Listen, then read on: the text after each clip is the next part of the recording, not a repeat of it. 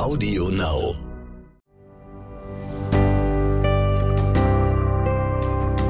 Kurz vor zwölf. Der Umweltpodcast mit Luisa Dellert und Robert Mark Lehmann.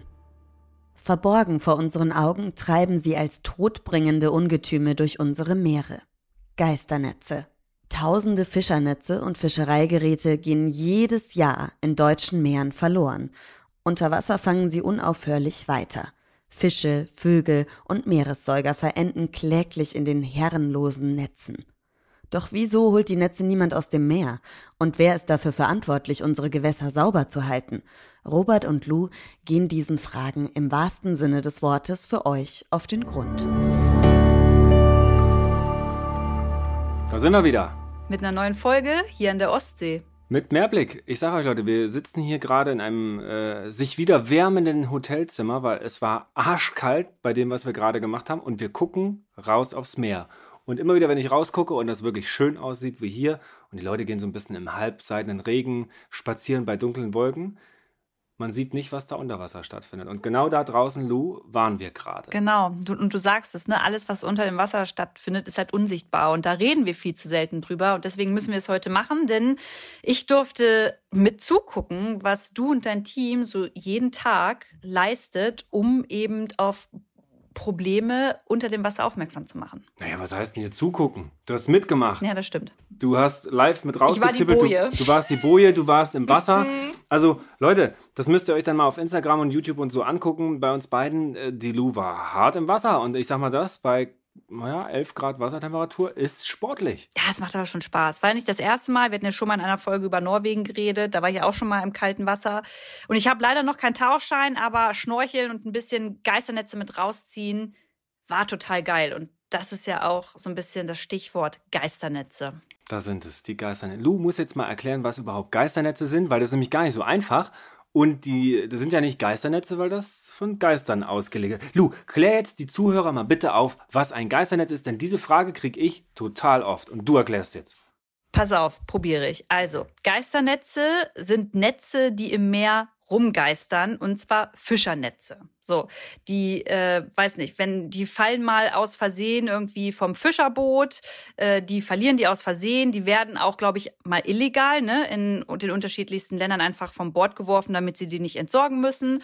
Und diese Netze schwirren oder geistern bis zu 400, 500 Jahre durchs Wasser rum, landen entweder auf dem Boden oder schwimmen da halt rum und da können sich Tiere drin verheddern und sterben in diesen Netzen. Ich fand das ganz gut erklärt. War schon mal ganz nicht so nicht so drastisch, wie du es wahrscheinlich jetzt erklärt hättest. Ihr wisst ja, die Lou ist immer viel diplomatischer als ich, Ja. aber tatsächlich richtig erklärt, ja. Und es äh, kommt natürlich auch vor, dass auch mal so ein Netz abreißt, so ein Netz, was hinterhergeschleppt wird oder ein Stellnetz im Sturm tatsächlich äh, verloren geht, so wie heute haben wir Sturm. Da kann auch mal so ein Netz verschwinden. Das muss nicht immer absichtlich passieren. Manchmal machen das Fischer auch absichtlich, wenn das illegal irgendwo gestellt wurde, ganz genau. Aber häufig ist das einfach, also niemand will ja irgendwas mit Absicht verlieren, sondern das kostet ja auch einen Haufen Geld, so ein Netz. Das heißt, es reißt ab, geht verloren. Und es sind nicht nur Netze, es sind auch Reusen oder Krabbenkörbe oder. Also Was so sind denn Reusen? Reusen ist zum Beispiel, mh, das kann man schlecht erklären, das sind so runde Ringe, ganz, ganz, also viele davon und die sind immer mit einem Netz verbunden. Eine Aalreuse zum Beispiel. Also es gibt unterschiedliche Netz- und Fangtechniken, das müsst ihr euch im Internet mal angucken, wie man überhaupt Fische fangen kann. Netze, die hinterhergeschleppt werden, Netze, die gestellt werden, also ein 400 Meter langes Netz, was mit Grundgewichten befestigt ist und Bojen und Wie ein Zaun unter Zaun, Wasser richtig. eigentlich. Und die Fische schwimmen einfach rein, verhakeln sich. Die anderen Netze werden mit Scheuchketten davor. Da werden alle Fische hochgescheucht, landen dann im Netz, was hinterhergeschleppt ist. Es gibt Ringwaden, also wo man um einen Thunfischschwarm drumherum fährt und das Netz zumacht. Da ist ab und zu mal nochmal ein Delfin und ein Hai oder auch mal ein Wal mit drin oder eine Schildkröte. Also es gibt unterschiedliches Fischereigerät und bis zu 50 Prozent des Meeres, Plastiks, Mülls, was da draußen so rumschwimmt, der kommt von solchen Fischereigeräten. Netze sind ja heutzutage überwiegend aus Plastik. Früher kennst du ja auch noch, ne? so ein richtiges Fischernetz, irgendwie aus Leinen oder Hanf und so weiter. Sisal hatten wir ja, da kommen wir Ja. noch mal später drauf zu sprechen, was wir da rausgefischt haben, ne? Also Ganz genau. Die Lu und ich haben nämlich zwei Geisternetze geborgen tatsächlich in meiner Geisternetzwoche. Ihr müsst euch das so vorstellen.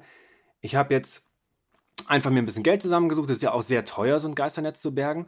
Und berge jetzt seit sieben Tagen Geisternetz und habe noch drei Tage vor mir. Ich nenne das die Woche der Geisternetze, wo ich einfach so viele Netze aus der Ostsee rausholen möchte wie möglich. Ruby, ich muss dich kurz unterbrechen. Ja. Erklär vielleicht nochmal, warum das teuer ist und warum du das machen musst, weil ich würde jetzt erstmal davon ausgehen, die Politik kümmert sich darum, dass irgendwo im Meer einfach Geisternetze verschwinden oder zum Beispiel auch NGOs. Ja, das ist ja auch so. Also grundsätzlich müsst ihr euch das so ungefähr vorstellen. Ich sage mal, ein Fischer fährt raus. Der schleppt jetzt ein Netz hinterher und das reißt ab. Dann muss der eigentlich versuchen, das zu bergen. Das ist EU-Recht. Wenn er das nicht schafft zu bergen, dann muss er das melden. Eine Fischereiaufsichtsbehörde zum Beispiel. Und dann ist das die Aufgabe des Staates, das Ding zu bergen. aber da kommen wir schon zum Problem, wer ist verantwortlich? Wer soll das bezahlen? Da scheitert es dann meistens schon. Und auch daran, wie viele Netze tatsächlich gemeldet werden, weil das sind gar nicht so viele, bis null sogar. Also das ist, da liegt schon die Problematik. Und man geht davon aus, dass so jedes Jahr 5000 bis 10.000 Netze, Netzteile, Reusen, Stellnetze und so weiter verloren gehen. Jedes Jahr. Weltweit oder bei uns in Deutschland? Bei uns an den deutschen Küsten. Das ist eine Menge. Ach, krass. Ja. Ich kann diese Studie jetzt so nicht bestätigen. Ich vom Gefühl her würde ich sagen, ist das weniger. Aber das ist nur ein Gefühl, das mhm. ist nicht valide, ne? das ist nur meine persönliche Meinung. Ich kann mir das einfach nicht vorstellen. Aber von dem, was wir da unter Wasser finden, und wir finden regelmäßig Geisternetze, das ist schon ordentlich. Aber das, was wir finden, ist halt teilweise 30, 40 oder auch mal 60 Jahre alt. Wenn wir, wie du und ich zum Beispiel, wir haben ein Fischernetz gefunden, das war aus Leinen das gibt es seit den 60er Jahren eigentlich gar nicht mehr. Das entweder ist es da schon abgerissen, liegt immer noch da, oder es ist ein Netz, was sehr, sehr lange benutzt wurde und dann vor kurzem erst abgerissen ist. Weil so schlimm und alt sah es noch gar nicht aus.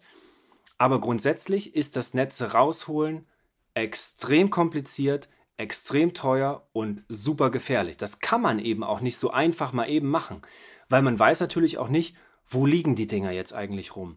Da gibt es dann verschiedene Möglichkeiten, wie die gefunden werden. Also zum Beispiel Lou und ich würden tauchen gehen in der Ostsee. Wir wollen uns was Schönes angucken, eine Steinformation oder ein Wrack oder sowas. Als Privatperson jetzt, genau. ne? Genau. Und dann finden wir ein Netz. Es ist eigentlich so, jedes Wrack, was ich in Ost- und Nordsee angetaucht bin, hat immer Geisternetze drauf liegen. Richtig drüber gespannt, wie so, wie so Zeltplanen, die drüber gespannt sind aus Netzen.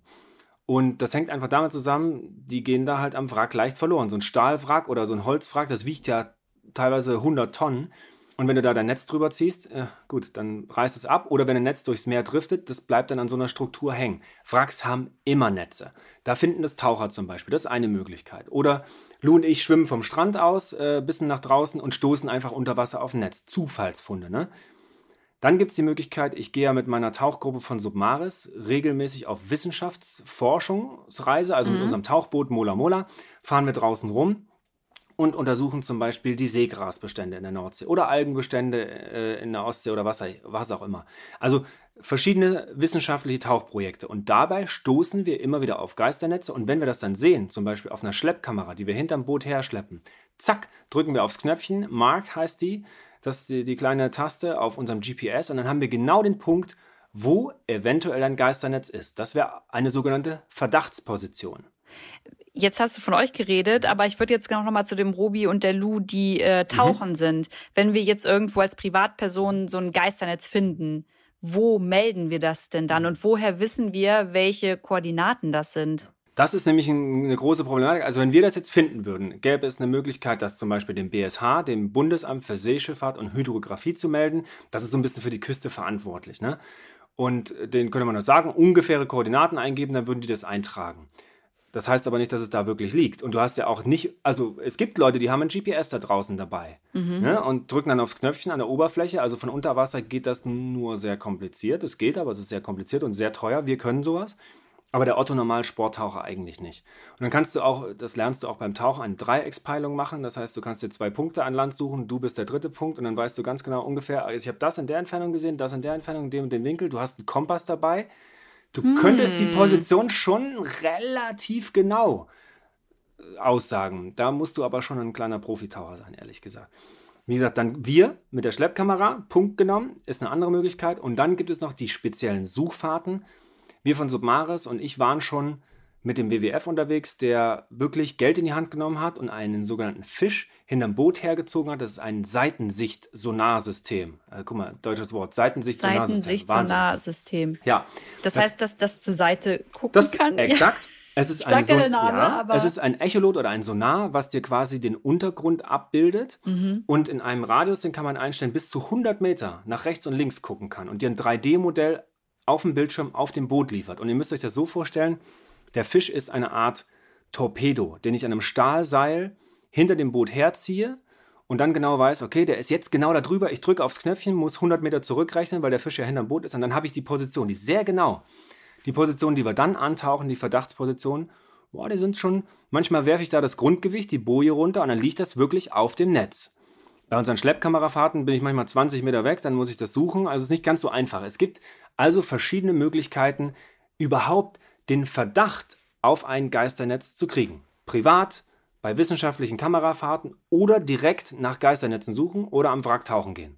Ich habe jetzt nebenbei, Robert, mal ganz Mhm. kurz äh, hier die Apps durchsucht bei mir, also den App Store. Und da gibt es eine WWF Geisternetz-App. Ist das nicht eine App, die ich quasi mit an den Strand nehmen kann, wenn ich irgendwo unterwegs bin und da dann meine Koordinaten eingeben kann? Das kannst du machen, weil genau das war nämlich das Problem. Wo führst du das jetzt alles zusammen? Es gibt ja keine zentrale Meldestelle für Geisternetze. Ne? Und da hat der WWF dann versucht, okay, wir machen die Geisternetz-App und dann tragen das Sporttaucher ein, aber mit dem dringlichen Hinweis, und ich betone das hier, das mache ich jetzt wirklich mit dem erhobenen Zeigefinger. Bitte, bitte, liebe Taucher, liebe Melder, nur melden. Bitte nicht bergen. Weil das ist unfassbar gefährlich. Also die Lu hat das jetzt erlebt, das kann die ja Ich gleich kann, mal erzählen. Ja, ich kann es echt bestätigen. Dann hau doch einfach mal raus. Du warst jetzt bei einer Geisternetz-Berge-Aktion vorbei. Vielleicht noch mal ganz kurz einen Schritt zurück. Wir haben die Position, wir haben den Verdacht auf Geisternetze. Wir fahren dann dahin und dann kommt der wichtige Punkt, nämlich wir müssen an der Position runtertauchen und gucken, ist es wirklich ein Netz? Voll. Und dann geht der Spaß los. Lu war jetzt dabei, die hat das ja alles mal mitgekriegt, ne? Ja, und ich konnte, ich, es war für mich voll wichtig, das einmal auch so ein bisschen mitzuerleben und zu sehen, was die Arbeit von euch da ist. Und ähm, dass das auch alles Geld kostet, ist völlig klar. Wenn man halt einmal dabei gewesen ist, dann versteht man das auch. Und nach unserer Aktion, das vielleicht vorab, haben halt voll viele gefragt, ja, Lu, kannst du mal den Robert fragen, können wir nicht auch mal als Praktikant oder Praktikantin mitkommen? Und ich kann voll verstehen, dass man mit bei euch an Bord sein will. Aber das verursacht mehr Stress, auch wenn man einfach nur daneben steht, als alles andere. So, ich glaube, ich hatte jetzt einfach mal den Jackpot dabei sein zu dürfen, weil du gesagt hast, hey, guck doch mal, Lu. Ähm, das aber nur am Rande. Ich hoffe, es hört keiner von der Berufsgenossenschaft zu. So. Und von der Versicherung. Und Naja, und ansonsten liebe Grüße. Der Rabattcode geht raus an euch. richtig. So. Also, wir waren also bei, die, bei euch äh, auf, dem, auf dem Boot, auf dem Schiff und dann Boot oder Schiff? Du kannst es nennen, wie du willst. ja, da- gibt es da eigentlich einen Unterschied? Ja, oder da dann- fühlt man sich ja manchmal so ein bisschen. Ja, aber Lu, ich, mir ist das völlig Latte. Wir waren bei uns auf dem Schiffboot. Okay, Nenn, na, wie du weiß man Wir ja waren bei nicht. uns auf der Mola Mola. Genau, so heißt waren- nämlich unser Schiffchen. Okay, gut. Wir waren auf der Mola Mola. Das Wetter war erst gut und dann sind wir halt rausgefahren und äh, wie du schon gesagt hast, dann hat, hatten wir die Koordinaten und wir haben halt eine angefahren und äh, ja, dann ging's los. Ihr habt euch erstmal voll eingepackt. Vorher haben wir aber noch ähm, die Boje ausgeworfen mit dem Gewicht nach unten, mit dem Anker. Also es ging dann so, wir sind äh, kurz vor der Koordinate gewesen, dann wurde runtergezählt, 10, 9, 8, 7, 6, bla bla bla 1. Und dann durfte ich einmal das Gewicht reinschmeißen ins Wasser, die Boje auswerfen und dann hatten wir den Punkt, an dem ihr dann schauen konntet, okay, ist da jetzt das Geisternetz oder was ist das überhaupt, was da unten Mhm. ist? Und es ist tatsächlich jetzt so, ich habe jetzt die Woche der Geisternetze, haben wir 40 Positionen uns rausgesucht, 40 Verdachtspositionen aus unterschiedlichen Quellen. Aus der Geisternetz-App, vom WWF, vom BSH, von unseren Schleppkamerafahrten, von Kumpels, die uns das gemeldet hatten. Wir haben jetzt bis jetzt 33 Punkte angetaucht und 11 Netze gefunden. Also genau ein Drittel war tatsächlich ein Netz. Das finde ich eigentlich eine ganz gute Quote. So, Boje geworfen und dann Ja, dann habt ihr euch erstmal reingeschmissen in euren Anzug. Und Leute, was da alles dranhängt und überhaupt mit muss. Und dann die alten Männer müssen sich da erst auf Hey. dem Bötchen anziehen und äh, super interessant. Also Robert hat so eine ganze Kiste voller Taucherausrüstung von den Sachen, habe ich noch nie was gesehen und noch nie was gehört. Sicherheitsrelevant. Ja, ja, nee, also finde ich super interessant. Auch so ein Büchlein, mit dem er unter Wasser äh, dann nochmal schreiben kann, so Liebesbriefe an den nächsten Schweinswall, der irgendwie äh, vorbeihuscht. Und naja, dann, dann war das fertig und dann ging es für euch erstmal runter. So, und äh, wir ähm, an Bord haben dann gewartet, bis ihr quasi eine Meldung gibt. So. Und wir mussten die ganze Zeit ähm, drauf achten, so, wo ist A, wo ist ja, deine Markierung, du hattest ja noch so ein... So ein, das nennt so man ein einen Blub. Also ich müsste es das so vorstellen, die Lu glotzt auf die Boje, die da liegt, wo die Position ist. Und an mir dran hängt noch ein sogenannter Taucherblub. Ihr müsst euch das so vorstellen, ein gelbes Ding. eine ein Meter lange große gelbe Wurst. Da ist eine Leine dran und die Leine, am anderen Ende der Leine hänge ich halt unter Wasser, dass ich Notsignale oder Okay-Signale an, an die Oberfläche geben kann und die anderen immer genau wissen, wo ich bin. Aber vorher, Lu, bevor ich ins Wasser bin, hast du noch Hey, was gibt's noch was? gehisst. Ja, gibt's was ganz Wichtiges und das müsst ihr alle auf jeden Fall euch merken, weil das ist das Allerwichtigste. Eine blau-weiße Fahne, die nach oben gehisst wird. Und das bedeutet, Leute, alter Kreisverwalter, nicht hier dran vorbeifahren, Abstand halten. Ich weiß gar nicht, 100 Meter? Ja, 100 Meter Abstand halten, weil hier sind gerade TaucherInnen unterwegs, die gerade eine Mission haben. die sogenannte Alpha-Flagge. Das ist die einzige wichtige Flagge, die man da draußen auf dem Meer kennen sollte. Und dann manchmal, es ist ganz witzig, kommen dann Segler rangefahren und sagen, was macht ihr hier? Ja, Taucherarbeiten. Und sie müssen 100 Meter Abstand halten. Guck mal nach oben, Digi. Ja, Taucherflagge gehisst, das hat die Lu gemacht. Die Lu hat auch die Boje geworfen. Die Lu hat uns beim Anziehen geholfen. Dann verschwinden wir da unter Wasser. Und dann muss man gucken. Man darf den Taucher nicht außer Acht lassen. Der Skipper darf nicht weiter als 50 Meter entfernt sein vom Blub. Man muss immer Ausschau halten, weil das, was da unter Wasser passiert, was man von oben nicht sieht, ist lebensgefährlich. Ja, sag da vielleicht auch noch mal ein bisschen, weil du hast mir das ja voll gut auch erklärt, dass es auch für euch unter Wasser ja total gefährlich sein kann, weil ihr euch auf einmal irgendwie verheddert, so. Und ist es eigentlich so, dass ihr immer zu zweit nach unten geht Ganz bei so einem. Tauchgang? Wir sind als Forschungstaucher dazu ausgebildet, auch alleine zu tauchen, weil wir eben diesen Blub haben, die Kommunikation nach oben, weil, hast ja auch gesehen, ein Reservetaucher oder Sicherheitstaucher an Bord sitzt, plus Taucheinsatzleiter. Also da ist die, Sicher die Sicherheits-, die Rettungskette einfach gegeben. Habe ich ein Problem da unten, gebe ich ein Notsignal, das wäre dann mindestens sechsmal am Blub ziehen oder auch sieben, achtmal, dass die anderen mit, Leute, da ist was. Und dann kommt der Reservetaucher innerhalb von einer Minute ins Wasser und schneidet mich unter Umständen aus dem Geisternetz oder hilft mir bei meinem Problem. Wenn wir zu zweit sind, dann lösen wir das Problem unter Wasser. Aber bei solchen Einsätzen jetzt Verifizierungstauchgänge, runtertauchen, gucken, ist es ein Netz, ja, nein, vielleicht. Das machen wir eigentlich in der Regel alleine. So, und jetzt wart ihr da unten Mhm. und dann war es ja Netz und du hast auch vier oder fünf Mal, ich weiß nicht, du hast auf jeden Ich Fall ein paar Mal vier gegeben, das heißt, okay, Netz gefunden und ganz am Ende, damit der Skipper weiß, aha, jetzt muss ich ranfahren, gibt es eine 5 und 1, fünfmal ziehen und nochmal einmal hinterher mit einem kleinen Abstand. Dann weiß er, aha, der Robi taucht jetzt gleich aus. Und dann komme ich langsam nach oben, dann hat der Skipper Zeit ranzufahren und mich dann wieder aufzupicken. Und dann komme ich an Bord und dann sagt die Lu, Robert, hast du ein Netz? Und ich sage, natürlich habe ich ein Netz. Ja, und das war schon krass. Ey. Also, ja, man sieht das immer auf Fotos, ne? Oder man hat, findet man vielleicht mal so ein Stückchen irgendwie am Strand. Das sind ja diese Dolly Ropes Ja. dann, ne, die man da aber erfindet. Und jetzt war das so ein ganzes Netz. So, Mhm. und dann äh, hast du gesagt, Lu, da darfst jetzt auch mal äh, einmal in die Ostsee Ja. springen, um mal so eine kleine Robbe irgendwie zu sein. Und dann äh, war ich da an der Boje und durfte das so ein bisschen mit äh, hoch und rausziehen. Und ihr müsst euch vorstellen, was unter Wasser quasi passiert ist, ist, ich tauche da runter an meiner Bojenleine ins Nichts. Also man, man sieht nicht den Grund. Die Ostsee ist an, an einigen Stellen so. Einfach nur so grün. ja,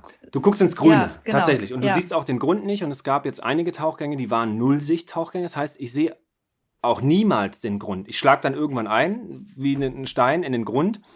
Und äh, es, also man sieht die Hand vor Augen einfach nicht. Man Wie tief ist die Ostsee eigentlich? An der tiefsten Stelle über 400 Meter, aber hier, wo wir jetzt gearbeitet haben, alles unterhalb von 15 Metern, also flacher als 15 Meter. Das waren alles flache Positionen. Es gibt auch tiefere Sachen, aber wir haben uns jetzt erstmal um die flachen Küstenstreifen gekümmert. Also ihr müsst euch das vorstellen, ich tauche an so einer weißen Leine nach unten, bis hoffentlich irgendwann der Grund kommt. Da ist dann mein Gewicht und dann hoffe ich, dass da auch tatsächlich ein Netz liegt oder irgendwas anderes. Manchmal liegt da ein Baumstamm, ein Stahlkabel, irgendwas anderes liegt oder auch nichts.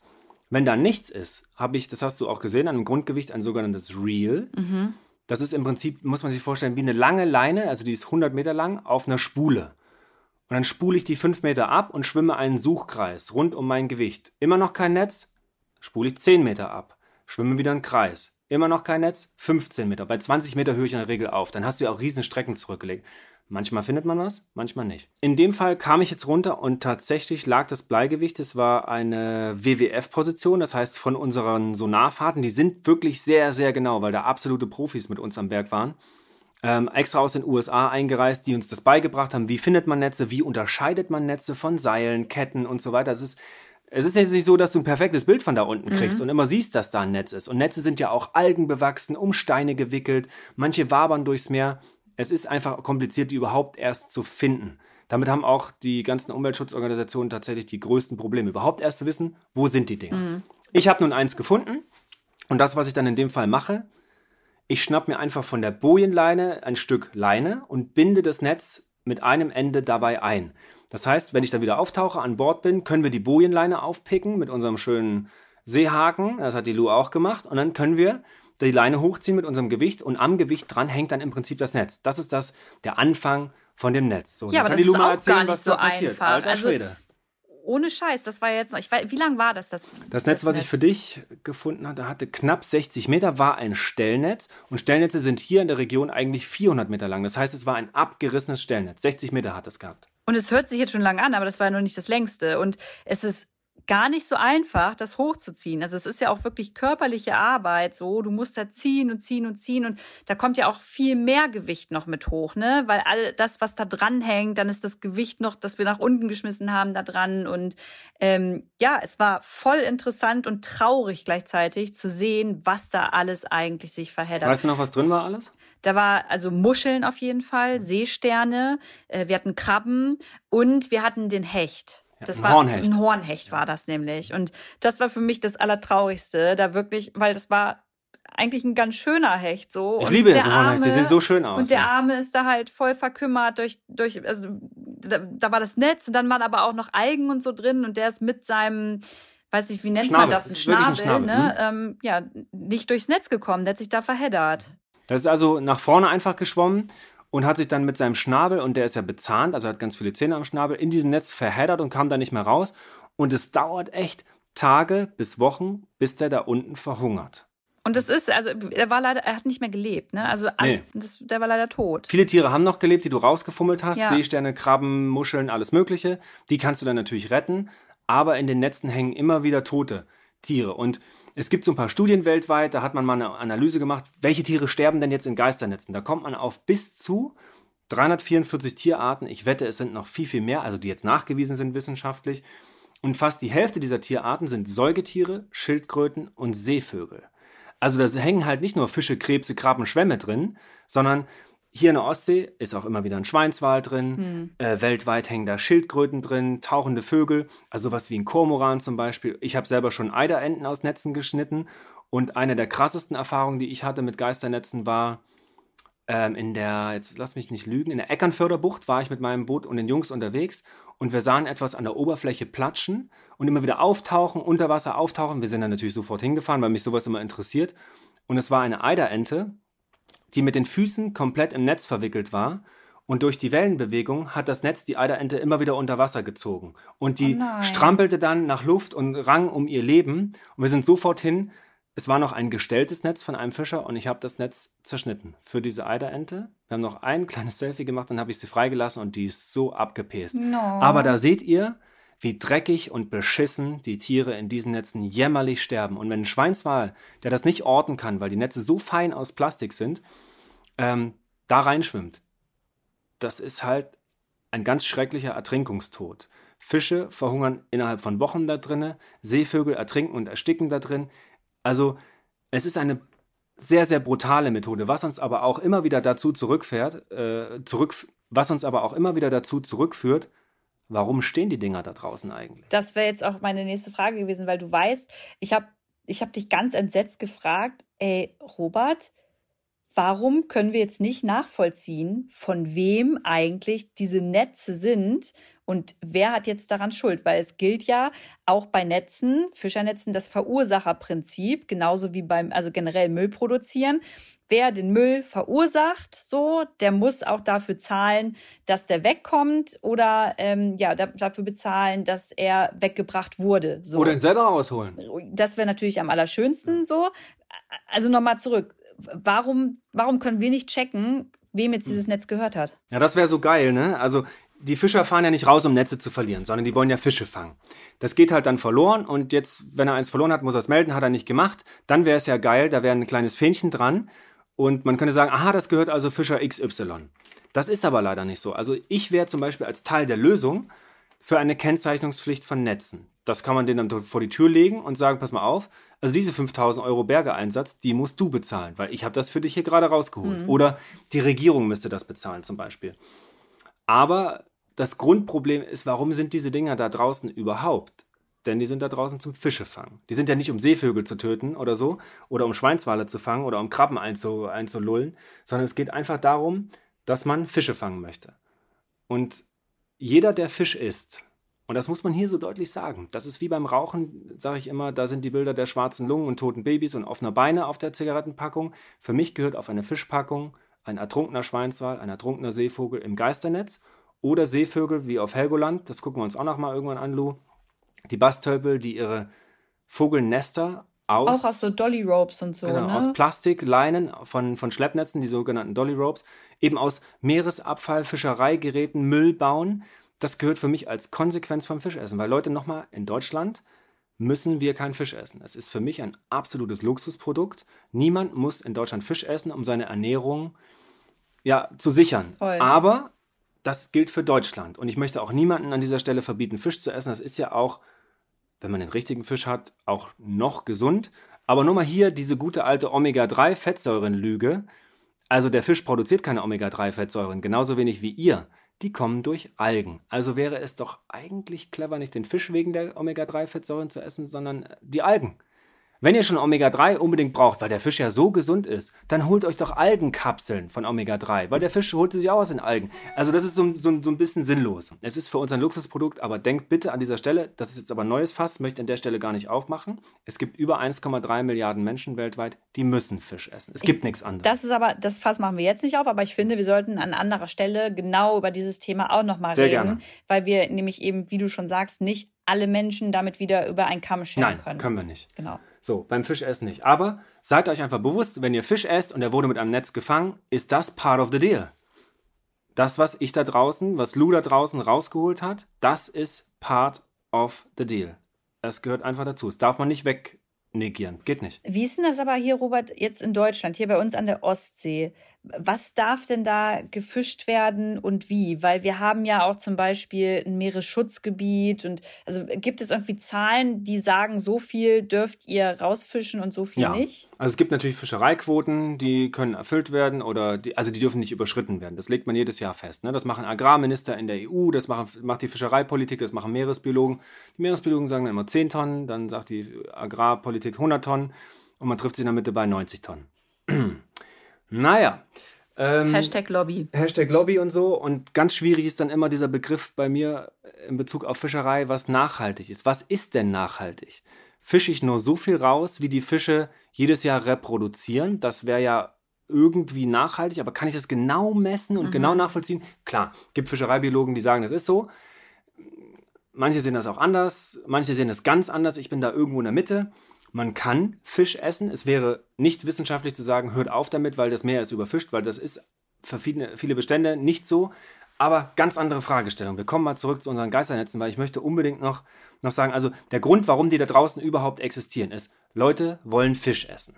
Deswegen sind die Dinger da draußen. Fischer wollen die nicht verlieren. Das passiert in der Regel unabsichtlich. Mhm. Ich rede nicht über illegales Fischen. Und dann ist die Frage, wie kommen die Dinger raus? Da muss man einfach ganz pragmatisch sein und sagen so wie ich, mich kotzt das an, ich will das nicht mehr, ich hole die Dinger jetzt raus. Mhm. Und da kommen wir zu dem Punkt, den du vorhin schon gesagt hast, das ist saugefährlich, weil ihr müsst euch vorstellen, ich tauche an dieser Bojenleine runter. Ich weiß nicht, was mich da unten erwartet. Ich habe große, dicke Flaschen auf dem Rücken, ich kann da stundenlang unten sein. Denn egal, was mir da unten passiert, ich muss das Problem auch lösen, sonst komme ich nicht mehr hoch. Und manchmal bei solchen Nullsicht-Tauchgängen kommst du darunter in ein waberndes Netz. Und dann bist du schon drin, wenn du das realisierst und bist in diesem Netz gefangen. Es ist ein mir schon, waberndes Netz ist also was quasi so ein, umher schwingt so ein schwingt, bisschen ganz durchs, genau, durch, in der ja. Strömung und so weiter. Und dann wirst du von so einem Netz abgedeckt und bist verhakt. Unten am Meeresgrund. Und das Netz wiegt mehrere Tonnen. Wenn du dann noch Panik kriegst, so. du- Panik ist dein sicherer, hundertprozentiger Tod. Und deswegen an dieser Stelle, ich betone das nochmal. Wenn ihr Netze findet, bitte, bitte nur melden. Niemals selber bergen. Es gibt genug Leute, die da jedes Jahr bei diesen Versuchen sterben. Das ist etwas für absolute Profitaucher, wie die Jungs von Submaris, wie speziell ausgebildete Berufstaucher. Und ich bringe das sogar äh, Behörden bei. Also ich bilde Polizisten aus, jetzt morgen tatsächlich, die das auch von mir lernen wollen, weil nicht mal die das können. Also das ist nicht was, wo du sagst, ach, ich, ich möchte gerne helfen und mithelfen.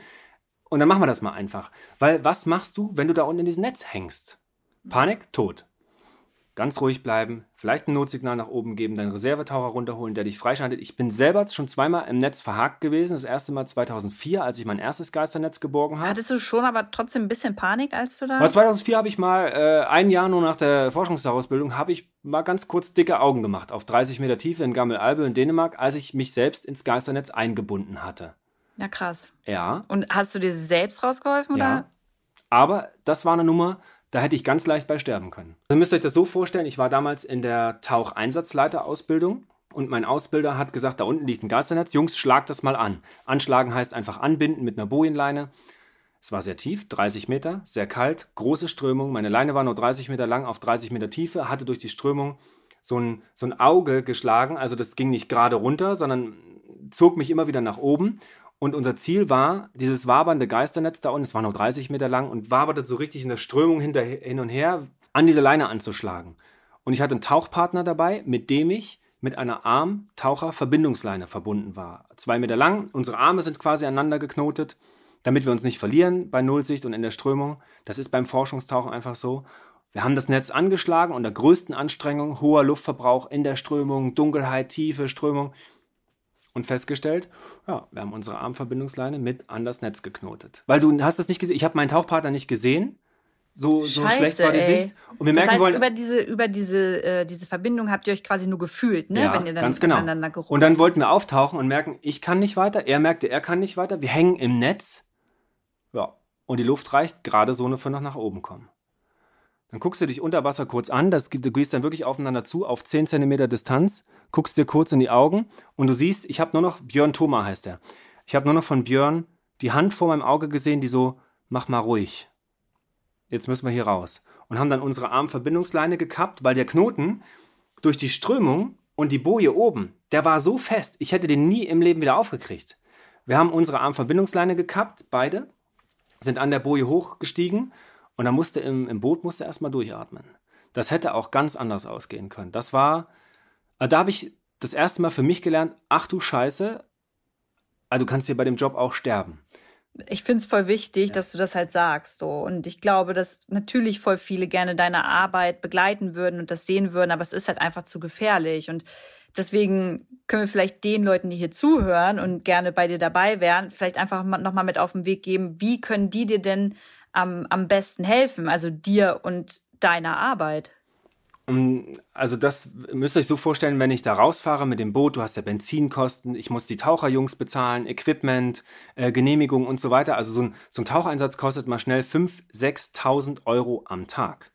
So, ich mache jetzt die Woche der Geisternetze, zehn Tage. daran, Dann, daran verdienst du ja nicht. ja, null. Das Ja, Geld ist genau. mir da scheißegal. Aber ich will, dass meine Jungs bezahlt werden. Ich muss das Boot ja versichern und bezahlen und instand halten. Ja, aber Robert, ich rede jetzt gleich dazwischen. Es, ist, es ehrt dich und gleichzeitig Ja. muss ich hier einfach noch mal eine Ja. Lanze dafür brechen.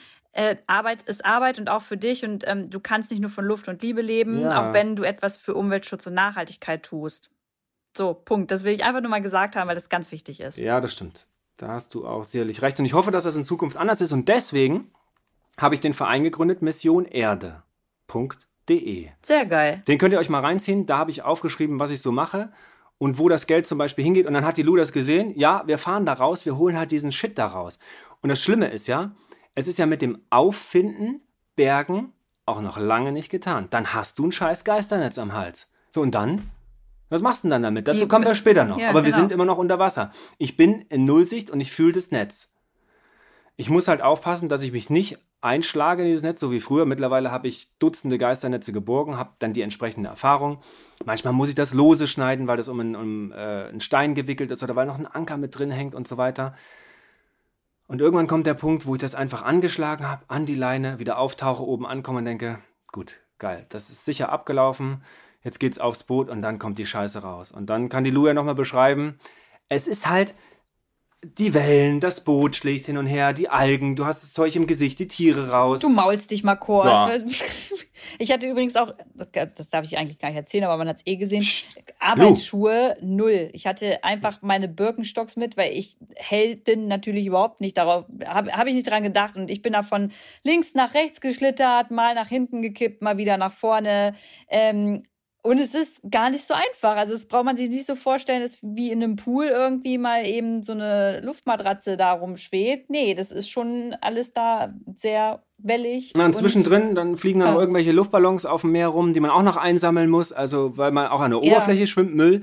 Und so kommen wir dann am Ende, wenn der ganze Scheiß bei uns auf dem Boot ist, in so weißen großen Big Packs, wer schon vielleicht mal Kindersand bestellt hat für den Sandkasten, die kommen in so einem Kubikmeter weißen großen Ach, Taschen. ist das so? Daran kommen die ja, auch an. da, Ah. daran kommt es an, daher Kennst haben du wir die diese Big. Muscheln? Alle hatten noch Ja, früher ja, na mal klar. diese blaue Plastikmuschel, wo dieser Sand reingekommen Genau. ist. Ja, ja. Und da kauft man das im Baumarkt in solchen Big Packs. So, und diese Big Packs benutzen wir, um da das Geisternetz dann, das legen wir so in Schlingen da rein. Das stinkt dann auch ordentlich an Land, weil es so Hat- richtig gammelt und so. richtig gestunken alles. Tote Fische drin, tote Tiere. Was denkst du, wenn du da mal einen Kormoran drin hast? Oder ein Schweinswal? Wie, oder eine Robbe? Boah. Wie das Na, hoffentlich stinkt. nicht. Aber, ich hoffe das ja. auch nicht, aber es stinkt unfassbar krass. So, und dann hast du den ganzen Scheiß auf dem Boot. Und dann bringst du das in den Hafen, dann guckt dich der Hafenmeister äh, so mittelbegeistert an. ja, und er sagt dann, oh, die Jungs mit den Geisternetzen schon wieder, die meisten sind ja auch nett. Und dann schlürst du den, den Kikifaxer an Land und dann musst du gucken. Was ist das für ein Netz? Du hast jetzt schon gesehen, das Schleppnetz war so aus Leinen, unser Stellnetz ist aus Plastik. Kann man da noch was draus machen? Ja, kann man, gibt Alternativen. Du warst ja selber schon mal involviert. Genau. Also Man kann, es gibt äh, ein Unternehmen, die machen aus den alten Geisternetzen ähm, Armbänder. So. Und äh, das Geld, das sie dann einnehmen, spenden die dann wieder für genau diese äh, Aktion. Und aus den ähm, Schleppnetzen machen die noch so Netzbeutel. Ja, das müsst ihr euch vorstellen, wie so eine. Netzeinkaufstasche. Mhm, ne? Kann man genau. aus so Netzen eigentlich ganz gut machen. Dann hat das, wird das quasi so mehr oder weniger, naja, nicht recycelt oder abgecycelt, einfach wiederverwendet. Mhm. Aber trotzdem, die, das muss aufwendig gereinigt werden, gespült werden und so weiter. Und Ja, ich würde es schon Upcycling nennen. Ja, schon. können Ja, kann man schon so sagen. Können nennen. Und manchmal geht das aber nicht, wenn die Netze zu alt sind, zu brüchig, zu dreckig, zu whatever. Da ist ja auch Blei mit dran und so. Das ist also, du kannst es nicht einfach irgendwo hinbringen und äh, auf den Sperrmüll schmeißen. Die werden dann verbrannt, oder was? Die werden verbrannt, aber erst müssen die Sonderstoffe wie Blei zum Beispiel da äh, aufwendig entfernt werden. Das heißt, ihr seht hier schon die Kosten. Finden, verifizieren, bergen, entsorgen. Dieser riesige Rattenschwanz, das machst du auch nicht an einem Nachmittag, das dauert eben einfach Tage, Wochen und so weiter. Oh, und ich habe jetzt hier in der Geisternetzwoche, wir werden morgen und übermorgen noch ungefähr vier Kilometer Netze bergen. Am Ende habe ich da etwa, ich würde sagen, knapp drei Tonnen liegen. Hoffe ich, dass ich das schaffe. Das musst du auch erstmal entsorgen. Das kostet unfassbar viel Geld. Du brauchst auch einen Transporter dafür, Leute. Also ihr seht schon, es ist eine aufwendige Geschichte und da sieht man auch, warum das eben nicht gerne gemacht wird. Wobei man auch sagen muss, dass durch den Druck einiger Umweltschutzorganisationen und einiger weniger die Politik durchaus schon immer mal in die richtige Richtung gestoßen wurde. Auch ich selbst habe unserer Frau äh, Julia Klöckner mal äh, so ein Geisternetz Ja. vor die Nase gehängt. Fand sie jetzt nicht so witzig. Ich schon. Die wird es ja nun nicht mehr lange bleiben, ne? Wir werden sehen. Und ähm, die geraten aber unter Druck, sodass auch da ich schon äh, die Mutmaßung gehört habe, es gibt jetzt ein Bundesland, was mal so ein paar hunderttausend Euro zur Verfügung gestellt hat, um mal so ein paar Geisternetze zu verifizieren und zu bergen. Aber Ah, das ist ja ein ist- Kleinstropfen. Okay, aber es ist ein Anfang. Es ist ein Anfang. wenigstens ein Statement, wenn ein Bundesland Ja. das schon mal macht. Und da Ja. weißt du welches, weil dann können kann MacPom, glaube ich. Ah, okay.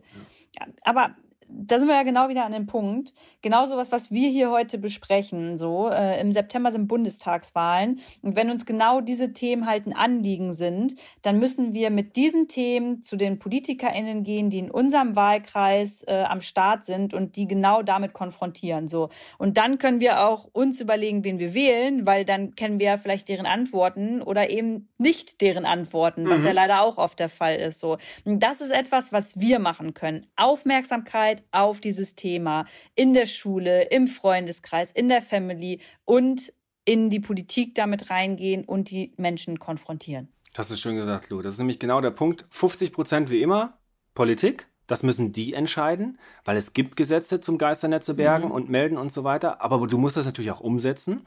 Kennzeichnungspflicht für die Netze, Alternativen zu den Stoffen, aus denen die Netze sind, finden. Dass da jetzt nicht mehr so viel Plastikscheiß. Ich meine, es wird an allen geforscht. Wir fliegen auf den Mars aber können unsere Geisternetze ja, nicht, nicht, aus was anderem bauen. Ja. Also das kann nicht wahr sein. Aber das ist, Robert, ich glaube, dass es wirklich daran liegt, leider, leider, was wir am Anfang gesagt haben, dass alles, was unterm Meer stattfindet, einfach so fucking unsichtbar ist. Niemand muss unbedingt hingucken und dementsprechend will auch niemand mit Verantwortung wirklich hingucken. Und das ist echt krass. Wir gucken hier raus auf ja, dieses Meer. Genau, und Lou, wir waren gestern genau da vorne, wo ich jetzt meinen Finger drauf zeige. Und da liegen drei Geisternetze. Ja, und, und, du siehst die halt nicht. Und ihr werdet es ja auch in weiteren Folgen noch so ein bisschen mitbekommen. Es sind nicht immer nur die Geisternetze. Es gibt noch so, so viele weitere Probleme unter Wasser, die unsichtbar sind, so, die wir auch alle besprechen müssen und im Hinterkopf haben müssen. Und das ist einfach nur sau wichtig, dass wir darüber reden und noch viel wichtiger, dass ihr genau halt ihr da ansetzt und runtergeht. Ihr seid da, ihr müsst genauso runtergehen, ganz genau, weil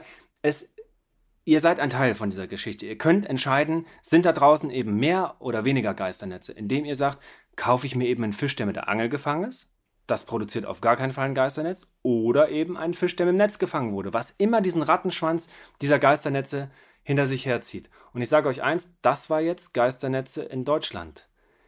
Weltweit sieht die Nummer noch ganz, ganz anders aus. Da werden die Dinger illegal gestellt, zurückgelassen. Da hat das auch noch ganz andere Dimensionen. Ich habe im Mittelmeer schon Geisternetze gesehen. Ey, da machst du dir keine Vorstellung von. Ich habe letztens an so einem großen Wal ein Video ja. gesehen, der so drei, vier Geisternetze sogar ja. um sich rum hatte und der sich ja auch nicht von allein befreien kann. Und weißt du, was das Dumme ist? Es werden nicht weniger. Hm. Es werden immer, immer mehr. Und das, was ich hier leiste, vielleicht elf Geisternetze rauszibbeln. Ist halt nur ein kleiner Teil. Aber mit einer großen Wirkung, nämlich, dass wir heute sitzen und darüber halt sprechen. So, und das ist es halt. Ich glaube, dafür ist doch unser kurz vor zwölf Podcast gemacht, dass wir genau da ansetzen und die Leute halt sensibilisieren. Also, man kann spenden an zum Beispiel Mission Erde. Mhm. Man kann wenn man am Strand ist, sich eine App runterladen, um die Geisternetzkoordinaten dann da einzugeben. So, man kann weniger bis gar kein Fisch essen. Man kann das einfach in der Schule schon ansprechen. Ähm, und was man sowieso immer machen kann, weil ich gerade auf den Strand einfach gucke, äh, Müll sammeln am ja, Strand und findest, auch im Wasser. Du findest super viele Fischereiteile, Netzteile und so weiter von dieser ganzen ja, von dem ganzen anderen Scheiß rum. will ich nicht anfangen. Ja, ja. Zigaretten heute Morgen. Haben wir schon gehabt im Podcast. Ja, ja, haben wir heute Morgen schon wieder beim Spazierengehen. Ja. Leute. Robi, das war eine schöne, also trauriges Thema wie immer, aber einfach eine schöne Folge, das einfach mal so zu hören. Und ich fand es auch gut, dass du mal mit an Bord warst und das tatsächlich live miterlebt hast, was das, was das für ein krasser Job ist, den meine Jungs da immer wieder leisten und ich bin unfassbar froh um dieses Team, um diese Jungs, mit denen ich seit 20 Jahren tauche und die das mit mir bei Wind und Welle und Wetter und unter Lebensgefahr immer und immer wieder einfach so machen. Das ist einfach, das ist einfach geil. Ja, Kuss so. geht raus an das Team. Ich habe ja auch einen Teil kennengelernt. Sehr gut. So, jetzt haben wir es. Ja, Geisternetze. Das ja, ist es. In, in diesem Sinne, äh, tauchen werde ich auch auf jeden Fall noch mal lernen. Da werde ich dir auch noch mal ein paar Fragen zu stellen. Aber hallo. Leute, wir sind raus. Wiedersehen. Adieu. Ahoi. Ciao. Kurz vor zwölf. Der Umweltpodcast mit Luisa Dellert und Robert Mark Lehmann. Audio Now.